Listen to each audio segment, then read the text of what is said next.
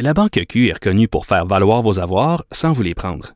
Mais quand vous pensez à votre premier compte bancaire, tu sais, dans le temps à l'école, vous faisiez vos dépôts avec vos scènes dans la petite enveloppe. Hmm, C'était bien beau.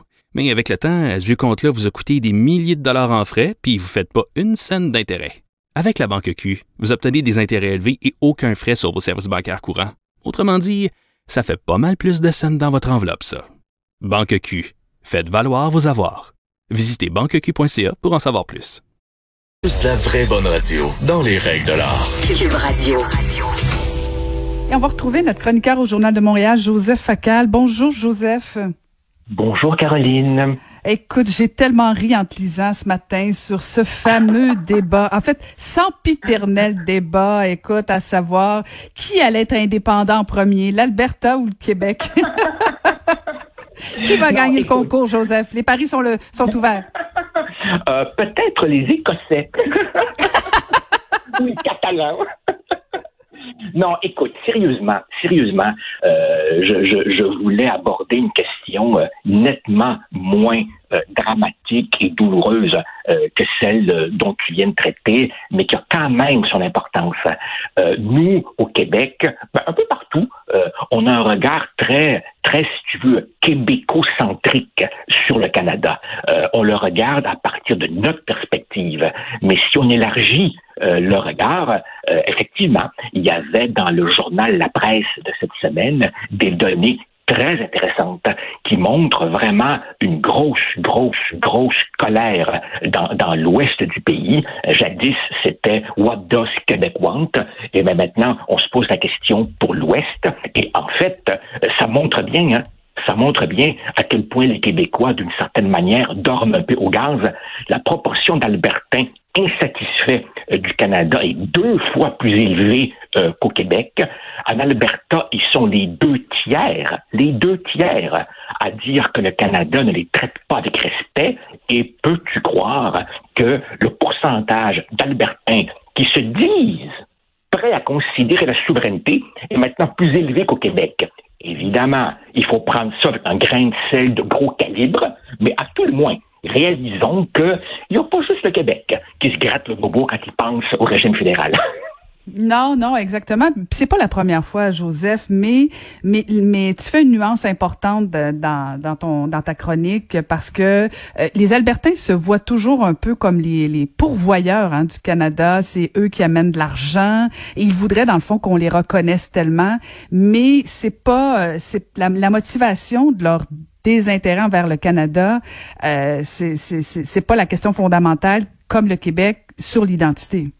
Ah, ça, c'est clair. Euh, le, gros problème euh, des Albertains, euh, c'est qu'évidemment, le prix du pétrole s'est effondré. les oléoducs dont ils ont absolument besoin pour ne pas se noyer dans leur propre pétrole sont bloqués à l'ouest, à l'est, au sud. Et donc, évidemment, l'Alberta est en sérieuse difficulté économique. Et pendant ce temps-là, évidemment, qu'est-ce qu'elle voit? Elle voit Ottawa qui donne aux provinces 20 milliards en péréquation, dont 13, 13 viennent au Québec. Alors, évidemment, de leur point de vue, de leur point de vue, c'est comme si nous prenions leur argent sans être solidaires. Évidemment, c'est leur point de vue. Ce qu'ils oublient de dire, c'est qu'Ottawa subventionne l'industrie pétrolière. Justin Trudeau a acheté un oléoduc Trans Mountain pour 4 milliards et demi. Et, Caroline, c'est tout de même pas la faute du Québec et du reste du Canada si l'Alberta, qui a eu 40 ans, 40 ans pour diversifier son économie, a au contraire choisi de tout miser, tout miser sur une unique ressource de plus en plus contestée pour d'excellentes raisons. On a mm. presque envie de leur dire Hey les gars, vous auriez dû y penser avant. Cela dit, on peut comprendre leur frustration et pour Justin Trudeau, ce sera un très gros dossier dans un contexte où on réalise peu que les élections fédérales reviennent finalement assez vite reviennent assez vite et c'est l'engagement de c'est l'engagement fort du, premier ministre de l'Alberta Jason Kenney qui disait euh, on va faire un référendum sur la péréquation euh, donc c'est une menace qui peut finir par déranger Justin Trudeau. Ah ben écoute, c'est là que l'histoire, Caroline, est remplie de bizarreries. Je ne sais pas combien de nos auditeurs se rappellent que du Jean Chrétien et de Stéphane Dion, le gouvernement fédéral s'était adressé à la Cour suprême pour changer les règles d'un éventuel troisième référendum québécois.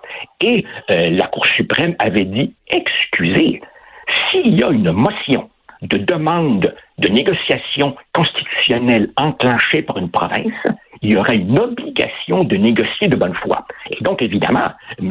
Kenney brandit la menace d'un référendum sur la péréquation et autres sujets de discorde.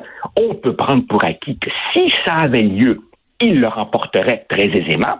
Il ferait adopter une motion législative et là, on ne pourrait pas se soustraire à cette obligation de négocier.